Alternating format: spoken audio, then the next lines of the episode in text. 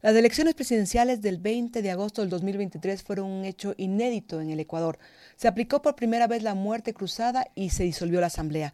Para analizar lo que está pasando y el panorama en el Ecuador nos acompaña este día Arturo Moscauso, director de la Escuela de Relaciones Internacionales de la UID. Arturo, gracias por acompañarnos. Gracias María Judith por la invitación, gracias a la revista Forbes y pues un saludo a quienes nos, nos escuchan y nos miran.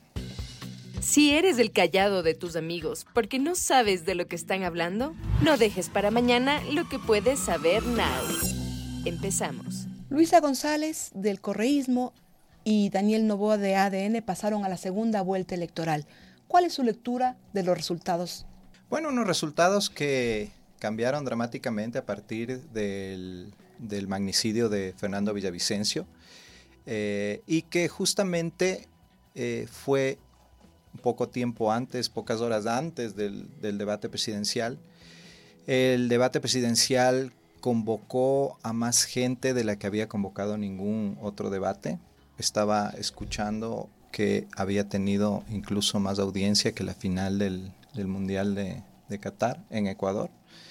Eh, y eso podría explicar mucho de lo que sucedió en lo posterior, porque la actuación de, de Novoa sin ser un gran debate, ojo, ¿no? Porque el formato no ayudó, eh, los candidatos no estaban bien, bien preparados, no es que fue un debate brillante en términos generales, pero la actuación de, Daniel Novoa fue dentro de esa, de esa eh, lógica la mejor, ¿no? La mejor, la más sólida, se le notaba. Además, no se dedicó a, a discutir con nadie, ¿no? Él se dedicó a presentar sus propuestas, no atacó y tampoco fue atacado, ¿no? No fue atacado seguramente porque eh, hasta antes del debate estaba muy lejos de, llegar a la segunda vuelta, ¿no? Entonces no se veía como un contrincante eh, relevante, ¿no? ¿Y cómo explicar ese cambio tan repentino?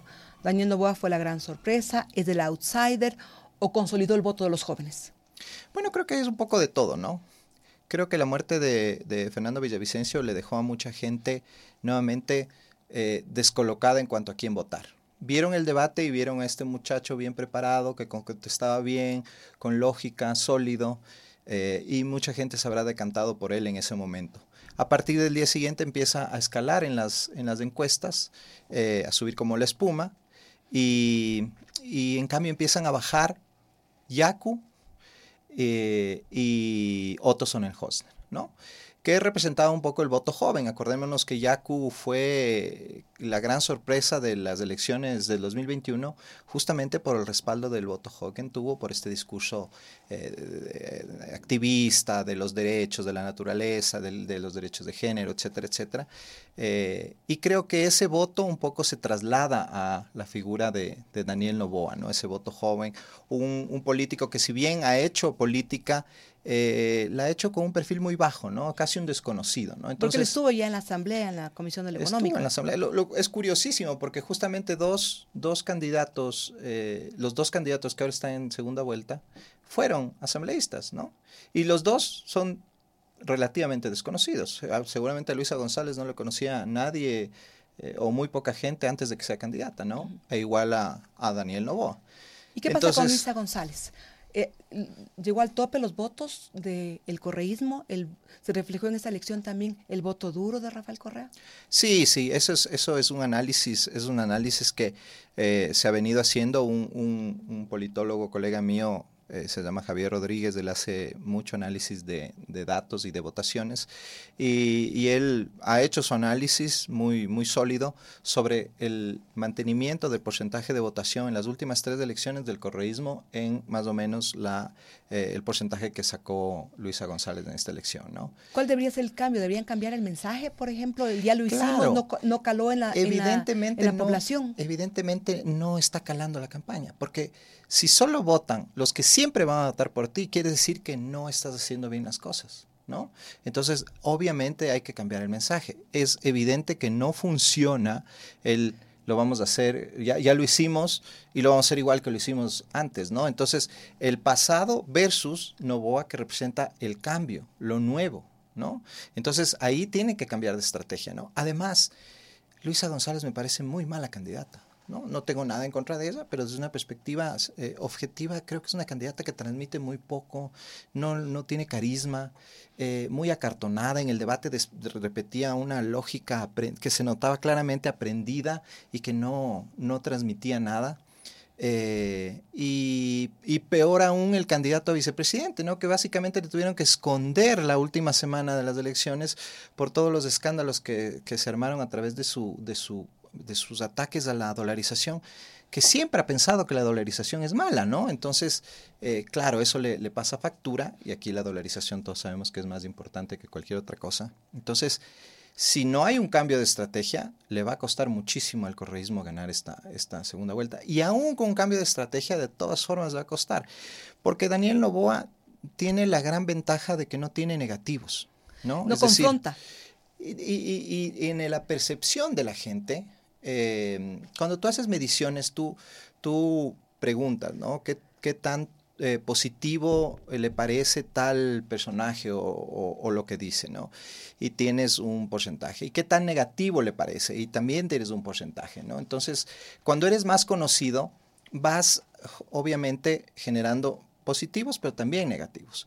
En este caso, eh, Novoa no tiene mucho negativo, ¿no? Es decir, la gente como le conoce poco, no sabe bien de dónde salió, qué hace, entonces la, negatividad en contra de él es baja. Mientras que el, candidato de Luisa González, en el, caso de Luisa González, perdón, el anticorreísmo es muy fuerte. Muy fuerte. Hay gente que jamás votaría por Correa, jamás, nunca de los nunca, ¿no? Entonces ahí ya tienes un techo para crecer. ¿No? ¿Y ¿Cómo cree que se van a aglutinar entonces las fuerzas políticas para esta segunda vuelta electoral? El, voto de Construye de, Fernando Villavicencio no votaría por Luisa González. No, ¿Qué pasaría con los otros Yo creo que en el voto de Construye está, eh, está eh, justamente aglutinado el anticorreísmo más, más radical, ¿no? Eh, el voto de Construye creo que Nadie de quienes votaron por Construye van a votar por Alianza País en ningún momento. ¿En el caso de Topic, de Otto? En el caso de, de, Topic, podría, podría algo el correísmo recoger de ahí. Hay que pensar una cosa, María Judith, que el, que el tema de, del endoso de los votos no funciona en Ecuador. No funciona en Ecuador, ¿por qué? Porque no tenemos partidos, ¿no? Topic ni siquiera es, eh, tiene partido político. ¿No? Fue auspiciado por el Partido Social Cristiano y por Sociedad Patriótica, pero no tiene partido, no es parte de esos partidos. Eh, Otto Sonnenhorstner tampoco. Eh, ninguno, creo que ninguno de los candidatos es afiliado al partido que le representa, salvo Luisa González. Entonces, ¿cuándo? Cuando tú tienes un sistema de partidos eh, estructurado, con, militantes de verdad, que siguen una lógica partidista y que están ahí por, no por quien lidera, sino por el, por el programa y la, ideología del partido. Entonces, si el líder del partido dice, creo que los del partido A deberíamos votar por este candidato, ahí sí funciona un poco, ¿no? Esa, porque sí, porque, porque la militancia implica también una obediencia a ciertos parámetros que marca el partido, ¿no? Aquí no hay militantes, no hay partidos de verdad, no hay nada de eso. Entonces, que Topic, por ejemplo, diga, yo le voy a apoyar a Daniel Lobo, no significa inmediatamente que el porcentaje que sacó Topic va a pasar a Daniel Lobo, ¿no? Eso no va a pasar. Y ninguno de los casos de las candidaturas que, estamos viendo, ninguno va a hacer eh, ese ejercicio de eh, si dijo el que yo voté para presidente, entonces voy a votar por ese otro. Eso no va a suceder. Salvo quizás en Construye, donde, como te digo, porque en Construye creo que está representado el anticorreísmo más, más recalcitrante, ¿no? Entonces, ahora, viendo la lógica, más allá de, de los apoyos que pudieran eh, expresar los candidatos, ¿no? Que en algo sí influirá en los votos de, sus votantes más, eh, más convencidos, ¿no es cierto? Eh, yo creo que será un poco la lógica de qué discurso le convence más a la gente, ¿no? Y ¿Cómo tender puentes? Exacto. Entonces, eh, nos, nos, nos, gusta esta lógica de volver al pasado o nos gusta la lógica de apuntar al futuro en una apuesta que tal vez no le conocemos a este señor, pero que es alguien nuevo y que podría ser una buena alternativa frente a la alternativa que ya conocemos, ¿no? En todo caso, ¿usted cree que la presidencia de la República se podría definir en un segundo debate? Podría ser definitorio, sí. podría ser definitorio. Y si Luisa González no hace un buen ejercicio de media training para enfrentar el debate, la tiene muy complicada, porque el, su desempeño, como decía antes en el, en el debate de la primera vuelta, fue muy pobre, muy pobre. ¿Daniel eh, Novoa debe tender puentes? Obviamente. Daniel Novoa debe tender puentes. A mí me sorprendió oír sus declaraciones cuando, cuando ya era oficial que había pasado a, bueno, no oficial, pero ya era, ya era un hecho que había pasado a segunda vuelta, eh, de que él no iba a, a, pactar, a pactar con nadie, ¿no? Y, y, creo que me parece un poco una actitud medio de novato, ¿no? En política se debe pactar. La política es de acuerdos, la política se hace mediante acuerdos. Acuerdos que evidentemente no tienen que incluir ni impunidad, ni corrupción, ni, ni repartición de, de, prebendas a, quien te ayude, sino pactar sobre acuerdos mínimos que vamos a hacer con la seguridad. Ya vamos a hacer con, la economía. anunció que hoy en la mañana Daniel por ejemplo, ¿no? Con Por ejemplo, seguridad. tú me vas a ayudar en seguridad, chévere, únete tú me vas a ayudar a economía, chévere, únete, ¿no? Eh, ¿Qué quieres a cambio? Quizá que me ayudes a aprobar estas leyes. Yo que sé, así se hace política, así se, hace política. Y no hablo aquí de corrupción. En alguna entrevista que di alguna vez, yo justificaba esto y me acusaron de que yo estaba eh, justificando el reparto de la troncha y no sé qué. Y no se trata de eso, se trata de llegar a acuerdos en los cuales las partes ganen. Pero quien quien sea el que más gane sea el país, ¿no? Los acuerdos son necesarios justamente para, en este año y medio, poder estabilizar la economía y dar seguridad al Ecuador. Porque seguramente esos son los temas que estarán sobre el tapete en este año y medio. Es que eso es, eso es una cosa importantísima, porque tenemos un año y medio de gobierno en donde el año final es electoral, ¿no? Entonces, ¿qué va a pasar en la asamblea? Tenemos una asamblea en que nuevamente hay fragmentación, en el que Daniel Novoa, si es que llegara a ganar, yo creo que sus probabilidades son más altas de ganar que las de Luisa González, si es que llegara a ganar, eh, tendría que enfrentarse a una asamblea fragmentada en el que tiene que pactar, a pesar de que tiene un bloque interesante, ese bloque no le, no le basta, tendrá que pactar con otros bloques. El talón de Aquiles nuevamente la asamblea del próximo gobierno. Y si no hay, si no hay esos pactos, vamos a pasar lo mismo que pasó eh, Lazo durante este periodo. Es decir, que no se pudo aprobar ni una sola ley, ni una sola política pública, una ley, ¿no?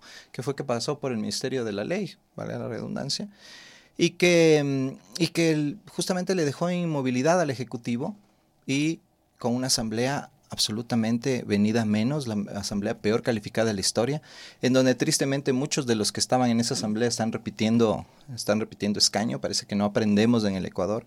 Eh, pero bueno, eso es lo que tenemos y eso eh, el presidente que venga o la presidenta que venga tendrá que aprender a trabajar con eso, ¿no? Y Arturo, por ejemplo, justamente en este contexto de lo que acabas de decir, ¿cómo aplican los planes de gobierno en año y medio de mandato? Dificilísimo, dificilísimo llegar a implementar una política pública efectiva en año y medio de gobierno. Ellos están viendo las próximas elecciones. Es que esa es la idea. Yo creo que aquí se debe pensar a largo plazo, pensar en unas elecciones, pensar en los pactos que se puedan hacer de cara no a este año y medio, sino de cara ya a por lo menos los cinco años que quedan hasta las elecciones del 2029, ¿no? Es decir, eh, que, que, el presidente o la presidenta ¿sí? pueda seguir en el periodo con sus políticas públicas. Evidentemente, si son políticas públicas que están beneficiando al país, porque son políticas públicas que lo único que pretenden es impunidad o tapar la corrupción, entonces no estamos, no estamos hablando de, un, proyecto de país, ¿no? Pero claro, o sea, y eso es lo difícil justamente lo que te decía antes, ¿no? En año y medio habrá muchas agrupaciones políticas que quieran justamente defender el espacio que, han obtenido en estas elecciones de cara a las próximas elecciones y decir, bueno, yo no quiero ser parte de tu gobierno porque no me quiero ensuciar, ¿no? Entre comillas. Entonces tú verás cómo haces las cosas y a muchos les convendrá que las haga mal porque políticamente pueden optar por eh, eh, unas, eh, por candidatizarse nuevamente en las elecciones de 2025, ¿no?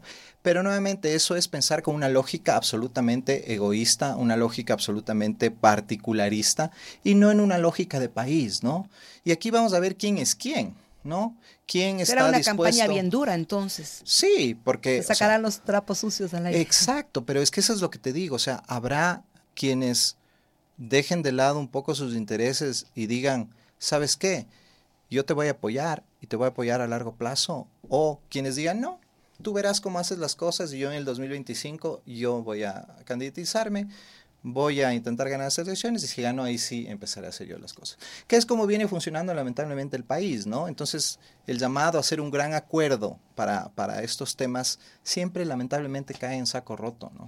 Ariana Tanca, una eh, analista política guayaquileña, decía aquí en Forbes justamente que el Ecuador es un país de personajes y de memoria frágil, que es un país de sucesos y no de procesos, que no es un Ecuador planificador. Sí, absolutamente. No es un, no es un país no es un país en donde los políticos, sobre todo la clase política, vea a largo plazo, lamentablemente. Los proyectos siempre son eh, de corto plazo, inmediatistas, eh, que generen gran impacto para que en algo pueda retribuirse eso en, capital político, pero en donde no hay un, proyecto de, largo, y y si un proyecto de largo plazo en las circunstancias en las que está este país de inseguridad, de penetración del narcotráfico, de, crisis económica, no vamos a llegar a ningún lado. Y lo único que tendremos en este año y medio será una decadencia mayor en esos aspectos. Y en 2025 lo mismo. Entonces tenemos que empezar a pensar en el país, en un, país hacia el futuro, que vaya más allá del, 2025, que, en, que, en que todos eh, los políticos eh, junten el hombro para sacar el país adelante y dejen de pesar un poquito en sus, en sus intereses particulares y partidistas, ¿no? Eso deberían hacer los dos candidatos finalistas. Eso deberían hacer los dos candidatos finalistas. Luisa González ayer hizo un llamado justamente al diálogo. ¿Será esto un primer paso o cómo lo interpretaría? Me parece muy bien que, que, se haga un llamado al diálogo, pero yo en particular, y es mi visión del correísmo, el correísmo no es, lamentablemente no es una organización política democrática lamentable, es una organización, para empezar, vertical, populista, en donde el líder es el que, el que, el que da las órdenes y los, los demás tienen que cumplir. Eso ya da un poco la visión de cómo funciona ese partido político. Y en donde lo que han demostrado, y lo demostraron en este último periodo, es que lo que les mueve, lo que más les motiva a ellos, no es, no es un proyecto de país, es un proyecto, es el, es, es el proyecto de traer de nuevo al líder y eh, librarle de alguna forma de las sentencias que tiene por, por corrupción, ¿no? Eso es lo que a ellos les mueve. Entonces, ok, dialoguemos, pero dejemos eso por fuera. Eso no va a ser un objeto de discusión. Correa está sentenciado y está sentenciado. Qué pena. Tendrá que venir a cumplir su pena y que cumpla su pena y entonces veamos lo que, lo que, lo, lo que se puede hacer después. Pero ahora no pongamos eso sobre la mesa. ¿Quieren hacer un proyecto de país? Perfecto haga un proyecto de país, pero haga un proyecto de país que no implique la impunidad y el tapar la corrupción, ¿no? Y que sobre todo que sea eh, construido sobre, sobre líneas democráticas, ¿no? Daniel Novoa tiene más apertura para aglutinar las fuerzas políticas alrededor de esa candidatura. Em, sí y no. Sí, porque evidentemente es, eh, bueno, no le conocemos tanto, lamentablemente, pero eh, podría él, ¿no es cierto?, eh, en base a su, a su frescura y a su juventud, tratar de aglutinar más hacia, hacia él los apoyos. Pero a él, lo, complicado para él, en cambio, es que eh, su bancada es menor que la del correísmo y le va a ser más difícil, o sea, tendrá que pactar con más, con más agrupaciones políticas, ¿no? Al correísmo le basta pactar con tres agrupaciones políticas ya tienen control absoluto de la Asamblea. ¿no? Mientras que a Novoa le, toca trabajar un poco más y eso implica también hacer más concesiones, ¿no? Entonces la tiene un poco más complicado, pero por el otro lado eh, puede que los partidos políticos, en base a estos, estas consideraciones, si es que llegaran a, hablar de un gran acuerdo sobre estas líneas, pues podrían encontrar ahí más facilidad para eh, apoyarle en lugar de apoyar un partido que lo que quiere sobre todo es que regrese su líder político, ¿no? Daniel Novoa es el outsider de la política en estas elecciones. Bueno, tuvimos algunos outsiders, ¿no? Y más outsider era Topic, por ejemplo, ¿no? Sin embargo, creo que su discurso, en, que es, es, es, curioso, ¿no? El discurso que él eh, que él manejaba y que se recrudece un poco, ¿no? En, luego del asesinato de, Villavicencio, eh, se vuelve más, más tétrico, ¿no? Más, más tenebroso, ¿no? Eh, y creo que eso no le gustó a la gente. Me parece curioso porque yo en lo personal pensaba que después del asesinato de Villavicencio, Topic era el, uno de los, de los que seguramente estaría en, segunda vuelta. Y sí, subió, ¿no? Subió mucho, pero creo que al final ese discurso tan negativo ya no le gustó a la gente. Entonces, eh, por, eso, por eso bajó y más bien volvió los ojos del Señor, que mucho más fresco, mucho más tranquilo. Em, ¿Qué otro outsider? Eh, ninguno más, ¿no? O sea, creo que los dos y sin ser tan outsider Novoa, ¿no? Eso es lo curioso, ¿no? Más outsider era Topic, pero como Novoa era desconocido, ahí está. O sea, nosotros los que hacemos análisis político, recién estamos enterándonos de quién es Novoa, ¿no? Ya le habíamos visto en asamblea, habíamos visto un poco sus actuaciones, pero ahora recién estamos así haciendo análisis. Bueno, este señor, ¿dónde salió, no? Para terminar, Daniel Novoa representa la frescura entonces, la política. La frescura, la juventud, un discurso menos confrontativo, y creo que eso le gusta. Yo creo que a la gente, la gente en el Ecuador está harta de la, de la confrontación, del, del, choque permanente entre las fuerzas políticas y, y, eso le podría ayudar, ¿no? Eso le podría ayudar mucho en la, en la segunda vuelta. Arturo, muchísimas gracias por habernos acompañado este día en los estudios de Forbes Ecuador. Ha sido un gusto conversar contigo. Gracias por la invitación, siempre a las órdenes. Esto ha sido Forbes Ecuador, una entrevista y un diálogo abierto y conciso con Arturo Moscoso, director de la Escuela de Relaciones Internacionales de la UID. El 15 de octubre del 2023, el Ecuador tendrá un nuevo presidente. Ahora ya sabes de lo que todos están hablando. Esto fue Forbes Now, en el podcast de Forbes Ecuador.